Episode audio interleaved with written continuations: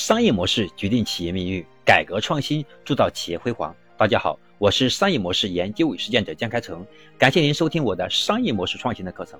那今天呢，我将分享的是第三百四十一讲，我们如何去面对三个未来环境的变化。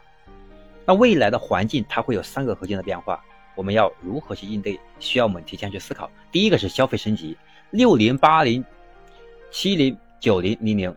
这几代人的想象力的增长，它不是一条线性变化，而是指，而是一种指向性、一种指数性的增长。面对消费者升级的大环境，我们的创业者应该站在九零后、九五后、零零后的想象力和消费认知的维度去思考产品应该是怎样的。我们大家发现没有啊？今天是一种想象力经济的时代，也就是呢，只要我们能够满足用户的无限想象。用户也愿意为这个想象我们构思的产品去买单，所以这是第一个变化，消费升级。第二个是万物互联，未来每一个产品都会说话，能交流数据。这个时代其实已经开始了。万物互联网的核心叫做万物有灵，就是每一个东西它都是有灵魂、有思想的，甚至有一个产品，它和另外一个产品之间可以相互交流。九零后、零零后他适应这样的环境，因此创业者。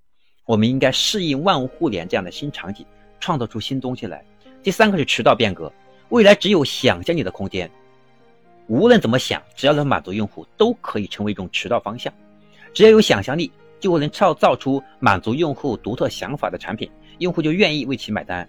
所以呢，未来消费者想买好东西，不一定非得去我们的电商平台，完全可以在一个设计平台、一个工厂平台、一个网红平台去购买。未来的各种概念都可能转换成渠道，所以渠道革命，那我认为也是一个大变革，会突破时间和空间。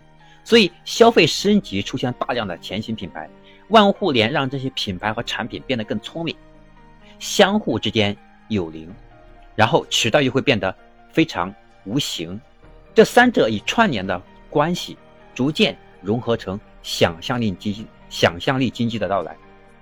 我是商业模式研究与实践者江开成，感谢您收听我的课程。那么下一讲我将和大家分享的是第三百四十二讲，想象力经济的到来。在这一讲我讲到的是我们三个变化，其中特别提到了想象力带来一种新的经济。那么第三百四十二讲将会给大家讲一讲想象力经济到底是什么，它怎么到来的，以及我们如何掌握和利用这个经济的周期和红利。如果今天的课程对你有帮助，也希望你能够把我们的课程分享给更多的朋友，让他们一起听我们免费且有价值的课，帮他们一起共同成长。我是江开成，我的课程今天就到这里，我们下一讲再见。